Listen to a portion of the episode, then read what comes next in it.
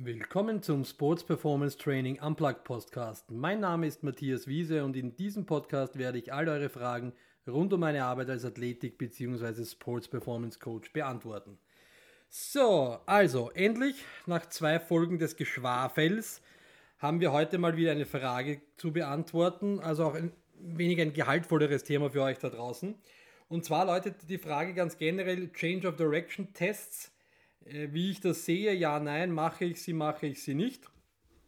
Und vorweg muss ich zu diesem Thema ganz generell ein bisschen ausholen. Und zwar ist es für mich immer dieses Großthema des Testens und diese generelle grundlegende heilige Gralsfrage danach, was teste ich, warum teste ich es, welche Metriken nehme ich, welche nehme ich nicht, was lese ich heraus und so weiter und so fort. Also für mich ist immer das Wichtigste, ich teste sehr gerne und ich teste viel oder, oder wir testen auch in der Arbeit sehr viel. Aber für mich ist die, die wichtigste Grundvoraussetzung immer die, dass ich auch wirklich nur das teste, woraus ich dann auch einen Nutzen ziehen kann oder Nutzen ziehen werde. Also ich bin jetzt nicht der Freund von Testen des Testenwillens. Ich glaube, da sind wir uns alle einig, alle, die da draußen zuhört und alle meine Kollegen, die jetzt drauf pfeifen und nicht zuhören. Aber es ist doch so, dass man bei, bei vielen Punkten, die immer wieder ein bisschen in den medialen oder sagen wir in den, in den social-medialen Fokus äh, hineindrängen oder hineingeraten, dass man bei diesen Dingen immer wieder hinterfragen muss, äh, sind sie den Aufwand wert und kann ich wirklich das rausziehen oder für meine Athleten das rausziehen, äh, was in den diversen Medien versprochen wird oder was ich mir vielleicht auch, auch erhoffe herausziehen zu können. Und generell bei den Change of Direction Tests ist es halt so, dass wir immer zuerst einmal differenzieren müssen oder diese, diesen Grad ziehen müssen zwischen Agilität und, und der Richtungswechselfertigkeit in dem Fall. Und Change of Direction bezieht sich eigentlich wirklich per se nur auf die Handlung des Richtungswechsels. Das heißt, wir haben diese kognitive Komponente, die man, die man immer wieder ins Feld führt, wenn man sagt, oh, das ist aber kein Agility Drill, die fällt bei den Change of Direction äh, Tests oder Drills komplett raus, weil es auch nichts zur Sache tut. Also es geht hier wirklich darum, lauf dorthin, ändere deine Richtung in einem vorgegebenen Winkel und dann komm wieder zurück von mir aus noch. Und genau das ist jetzt auch dieser erste Punkt, wo wir auch so ein bisschen die erste Kritik nachher einhängen müssen, nämlich dieses Laufe wohin und dann. Aber kurz vorweg noch, bevor wir da ein bisschen mehr ins Detail gehen, äh, ich selber komme ja, das, die mich kennen, wissen es, ich habe äh, sehr starke Verwurzelung im American Football als Coach. Und dort haben wir natürlich immer, weil bei den NFL Combines, also bei dieser jährlichen Auslese der besten Talente, gibt es halt diesen klassischen Pro Agility Test, der unter Umständen da schon auch sehr entscheidend dafür ist, ob ich Millionen verdiene oder vielleicht nur ein paar hunderttausend, ob ich in die erste Runde komme und genommen werde oder vielleicht erst in der dritten, vierten. Und der Test ist an und für sich relativ simpel, denn man startet an einer Mittellinie sprintet dann oder bewegt sich 5 Yards zur einen Linie, Richtungswechsel, 10 Yards zur anderen, gegenüberliegenden Linie, Richtungswechsel und sprintet dann wieder 5 Yards über die Ausgangsstartlinie hinweg und dann bekommt man Zeit. Das macht man einmal nach rechts und einmal nach links. Dann bekommt man zwei Zeiten und dann schaut man sich einfach an, welche Zeit die bessere ist. Oder man kann das Mittel aus beiden Zeiten nehmen, je nachdem, wozu man sich äh, entschieden hat, was man dann als Bewertungskriterium hernimmt. Und ich kann vorwegnehmen, nagelt es mich nicht an den Zahlen fest, aber wir haben zurzeit, ich weiß es jetzt nicht wie viele, wir haben, ich glaube, ich könnte um die 25 bis 30 Change of Direction Tests aufzählen, äh, die es im Moment gibt. Und eben auch dieser Pro Agility Test ist an und für sich, und das ist jetzt dieses Verhunzte, ist eigentlich ein Change of Direction Test und kein Agilitätstest, auch wenn es der Name suggeriert. Weil Pro Agility. Ist es nicht. Ja, vielleicht könnte man sagen Pro Change of Direction, aber gut. Das ist wieder ein anderes, eher philosophischeres Thema. Also wie gesagt, dieser Test, äh, den habe ich lange durchgeführt. Warum ist ganz klar, in erster Linie, weil es bei den Combines vorkommt und weil sie natürlich alle jungen Footballer mit diesen Combine-Tests äh, vergleichen wollen. Sie wollen sich mit den, den gleichaltrigen oder ein bisschen älteren US-amerikanischen Spielern vergleichen und wollen sie einfach versuchen, auch ein bisschen einzureihen wo wäre ich denn, wenn ich unter Umständen dort wäre, wo könnte ich sein, wenn ich teilnehmen dürfte und so weiter. Zu mehr taugt der Test aber an und für sich dann auch schon nicht mehr. Und warum, das werde ich jetzt dann in den nächsten paar Minuten in aller Kürze versuchen darzulegen und euch darzustellen. Es ist nämlich bei den Change of Direction Tests prinzipiell einmal so, egal welchen ihr hernimmt. Also wir haben einen Pro Agility Test, wir haben einen klassischen T-Test, Ja, den kennst Sprint nach vorne, Shuffle oder Sidesteps, Shuffle, Sidesteps zurück, Shuffle, Sidesteps zur Mittellinie, Backpedal oder Rückwärtslaufen, wie man sagt, zurück. Unterschiedlich, komplett unterschiedliche Bewegungsmodalitäten in diesem Test. Wir haben einen, einen Illinois Agility Run, wo wir sogar quasi in einer wellenförmigen, slalomartigen Bewegung äh, Hütchen umrunden. Wir haben uns einen L-Run oder einen Recon Drill, der auch bei den NFL Combines äh, durchgeführt wird, wo wir quasi zur Linie hin, zur Linie zurück, dann eine Kurve um den Kon, einen halben Achter um den nächsten, wieder zurück, einen großen Bogen über die Ziellinie. Also das ist jetzt schon mal ein, ein, großes, ein großes Manko, dass alle diese Change of Direction Tests mit sich führen. Sie sind alle unterschiedlich.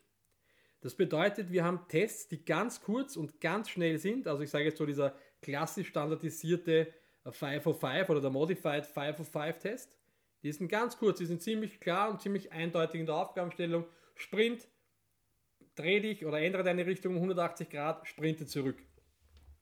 Bis hin zu diesen ganz hochkomplexen, wo wir einen Sprint haben, einen Side Shuffle haben, also Sidesteps haben, Shuffles, Backpedal, whatever. Und, und das ist ein großes Problem, weil das zeigt eigentlich schon, wie uneinig sich die Tests untereinander sind in der Fragestellung oder in der, in der, in der Vorgehensweise, wie messe ich den Richtungswechsel eigentlich? Was messe ich überhaupt in diesem Test? Und das ist dieser, dieser, dieses, dieser große Kritikpunkt von mir. Wir haben unzählige Tests mit unterschiedlichen Bewegungsaufgaben, mit unterschiedlichen Lösungsstrategien. Alle nehmen die Gesamtzeit und im Endeffekt messen es aber sonst auch schon nichts mehr anderes als diese Gesamtzeit. Und diese Gesamtzeit ist aber sehr stark abhängig von, richtig, der Lösungsstrategie, die ich anwende, der Bewegungskompetenz, die ich mitbringe, denn wie effektiv, wie schnell sind meine Sidesteps, wie gut ist mein linearer Sprint, wie gut ist mein, mein Zickzacklauf oder mein, mein Curvilinearlauf, das heißt meine, mein, Kurven, mein Kurvenlauf, den ich habe, oder eben diese wellenförmige Bewegung. Das kommt alles in diesen Tests vor. Damit sind sie A untereinander nicht vergleichbar und B treffen sich vollkommen unterschiedliche Aussagen. Und auch wenn ihr es glaubt oder nicht, wir haben Tests, die in ihrer Dauer so lange sind und in ihrer Distanz, die man zurücklegen muss, so lange sind, dass am Ende des Tages bei manchen Tests sogar die anaerobe Kapazität leistungslimitierend ist. Also da können wir jetzt nicht mehr von Richtungswechseltestung sprechen. Das ist zwar ganz schön, um keine Ahnung, wen zu beschäftigen und um eine, eine Gesamtzeit zu bilden und dann kann ich Spieler A mit Spieler B oder Spielerin A mit Spielerin B vergleichen, wie schnell er sie war. Mehr kann ich schon nicht mehr aussagen. Ich weiß weder, warum, diese, warum dieses, diese Zeit zustande kommt. Ich weiß nicht, wo die Schwächen sind. Ich weiß nicht, wo die Stärken sind. Pff, nix. Ich weiß nichts. Ich habe die, die, Athletinnen, keine Ahnung, 20, 30 Minuten bei der Testung beschäftigt und that's it. Der nächste Kritikpunkt, äh, den ich anbringen muss, die meisten Change of Direction Tests haben auch ein extrem ungewichtetes Verhältnis, wenn es darum geht, äh, Sprint- oder Laufdistanz zu Richtungswechsel. Also sogar auch jetzt wieder der, der klassisch standardisierte Modified 505 hat noch immer zwei lineare Läufe im Verhältnis zu einem Richtungswechsel. Also auch hier muss man sagen, steht für mich dann trotzdem der Richtungswechsel per se nicht im Fokus. Zumindest nicht bei, dieser, also bei der Testung, so wie wir es eben als normale Menschen durchführen können. Das heißt, Lichtschranken rein, raus.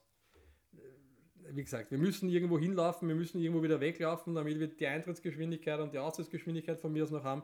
Aber damit, wie gesagt, dominiert eigentlich schon der lineare Laufanteil im Verhältnis zum Richtungswechsel und damit ist es für mich eigentlich schon nicht mehr wirklich, nicht mehr wirklich nachvollziehbar oder aussagekräftig, wenn es vor allem um die, die Validität und die Reproduzierbarkeit des Testes geht. Und das ist halt eben der nächste Punkt. Der nächste Punkt ist, wenn wir uns jetzt geeinigt haben auf einen Change of Direction Test und wenn wir sagen, wir nehmen den Modified 505, dann haben wir noch immer das Problem, dass wir, dass wir einen großen, einen extrem großen Einfluss der Eintrittsgeschwindigkeit haben und auch vor allem des Eintrittswinkels haben. Das heißt, auch wenn man jetzt denkt, okay, ich laufe gerade auf eine Linie, dann laufen nicht alle gerade auf die Linie hin und nicht alle bremsen gerade senkrecht auf die Linie stehend ab. So, und jetzt jeder Winkel, den man auf die Linie nimmt, um sich vielleicht eine bessere Position zu bringen, bringt ein unterschiedliches Ergebnis in der Richtungswechselzeit. Jede unterschiedliche Laufgeschwindigkeit, die ich beim Eintritt verwende, führt zu einer unterschiedlichen Richtungswechselgeschwindigkeit. So, und jetzt stellen wir uns mal vor folgenden Fall. Jetzt haben wir die Annahme gesehen. Was wollen wir jetzt haben? Wollen wir, wollen wir jemanden haben, der möglichst schnell die Richtung wechseln kann, das heißt eine möglichst kurze Richtungswechselzeit hat? Oder wollen wir jemanden, der mit möglichst hohem Tempo, möglichst effizient und möglichst schnell die Richtung wechseln kann? Denn dann haben wir jetzt schon ein Problem, weil ich habe Spieler A und B und beide haben dieselbe Zeit. Jetzt würde ich natürlich sagen, okay, Endzeit ist die und die, die sind eigentlich beide ziemlich gut und eigentlich sind es beide überdurchschnittlich, wenn ich sie mit dem Team vergleiche. Wenn ich mir jetzt aber die Eintrittsgeschwindigkeiten anschaue, dann hat der Spieler A eine wesentlich höhere Eintrittsgeschwindigkeit als Spieler B. Was bedeutet, er kann mit wesentlich höherem Tempo genauso effektiv oder vielleicht nicht ganz so effektiv, weil er ja natürlich vielleicht ein bisschen mehr Zeit beim Richtungswechsel verliert, aber am Ende des Tages ist er gleich schnell. Und ich möchte ja jemanden haben, der möglichst schnell rein und wieder möglichst schnell rausgeht. Und da haben wir jetzt dann einen Unterschied. Denn der, der möglichst schnell reingeht, kommt wahrscheinlich auch wieder schneller raus, was der andere Spieler B halt nicht tut. Ja?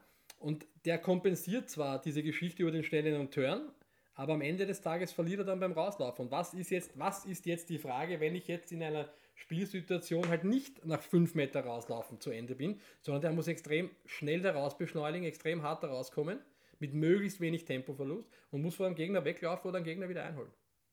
Versteht ihr, was ich meine? Es ist halt immens schwierig, aus diesen Testungen wirklich das rauszulesen, was ihr unter Umständen euch erhofft rauszulesen. Der nächste Punkt ist, was man, äh, oder der nächste Punkt, den man immer im Hinterkopf behalten muss, ist natürlich, äh, vor allem im Nachwuchsbereich, haben wir das Problem mit dem Längenwachstum, also das Problem ist eh was Schönes, aber fürs Testen ist oft ein Problem äh, mit dem Längenwachstum, dass natürlich, dass es natürlich so ist, wenn die Kinder gerade irgendwo ihre Peak Height Velocity Phase erreichen und gerade einen irrsinnigen Wachstumsschub bekommen, wissen wir alle, dann haben sie natürlich koordinative Probleme.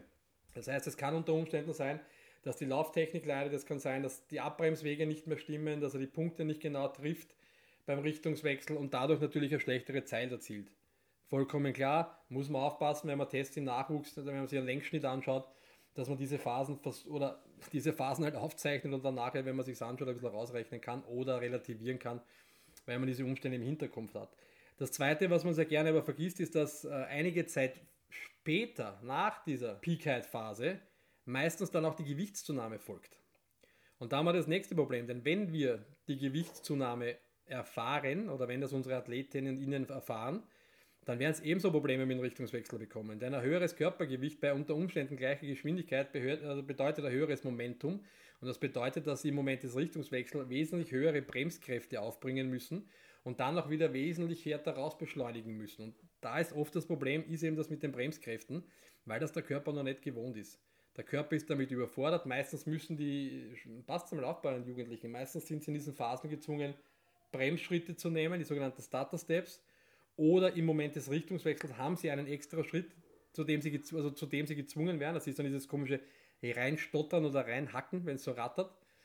Und das ist ganz oft der Phase, in der vor allem die jungen Nachwuchsathleten, Athletinnen äh, zugenommen haben und ihr Gewicht einfach noch nicht handeln können. Also das auch das ist ein Faktor, der hier ein bisschen mit hineinspielt, der das Ganze irrsinnig schwer macht, wenn es darum geht, eine reproduzierbare und valide Aussage zu treffen. Und man kann jetzt natürlich sagen, okay, wenn ich das Equipment dazu habe, wie schaut es dann mit einer qualitativen Beurteilung aus? Da sage ich ja, go for it. Qualitative Beurteilung steht für mich ganz, ganz weit oben, vor allem wenn es darum geht, um diese letzten Schritte vor dem Richtungswechsel, also Pen Ultimate Step oder Ultimate Step, äh, wenn es darum geht, wie ist, äh, wie ist die Position des Körperschwerpunktes, wie ist der Winkel in den diversen oder die diversen Achsen der Beine, wo entstehen die Kräfte, wie werden sie abgeleitet. Super interessant. Wenn ihr die Möglichkeit habt, irgendein Full Motion Capture 3D, keine Ahnung, NASA-System zu verwenden, dann macht das natürlich sicherlich Sinn. In der Praxis hat es aber wahrscheinlich keiner von uns, zumindest kenne ich niemanden, der in der Praxis aktiv in diesem Bereich arbeitet und diese Systeme zur Verfügung hat. Damit fällt es an und für sich schon raus. Ich meine, ihr könnt ihr natürlich gerne damit helfen, indem ihr sagt, ihr macht Videos. Am besten dann natürlich von vorne und schaut dann in Superzeitlupe, versucht über Achsen einzuzeichnen, irgendwas zu erkennen, aber wenn wir uns ehrlich sind, das ist halt auch viel, viel Tamtam, wo wahrscheinlich nichts rauskommt hinten raus. Dementsprechend wird die Luft für die Change of Direction Tests bei mir halt schon relativ dünn. Ja, also ich sage es euch ehrlich, ich verwende sie nicht. Ich spare mir die Zeit. Ich bin mittlerweile schon noch am Überlegen oder ein bisschen herumzuspielen in dem Bereich Change of Direction Deficit. Äh, das wäre jetzt aber dann wieder äh, andere Themenstellung und eine andere Frage. Da möchte ich eure Zeit nicht länger in Anspruch nehmen, vor allem weil ich sehe, ich bin schon wieder über 15 Minuten. Eigentlich habe ich ja groß posaunt, 12 bis 15 Minuten, nicht länger. Jetzt überziehe ich schon wieder. Äh, aber wie gesagt, als Abschluss zu dem ganzen Thema, als kurze Zusammenfassung, Change of Direction Tests sind für mich einfach ein, ein noch ein bisschen zu schwammiges Gebiet, das sicherlich noch besser evaluiert und, und angeschaut wird.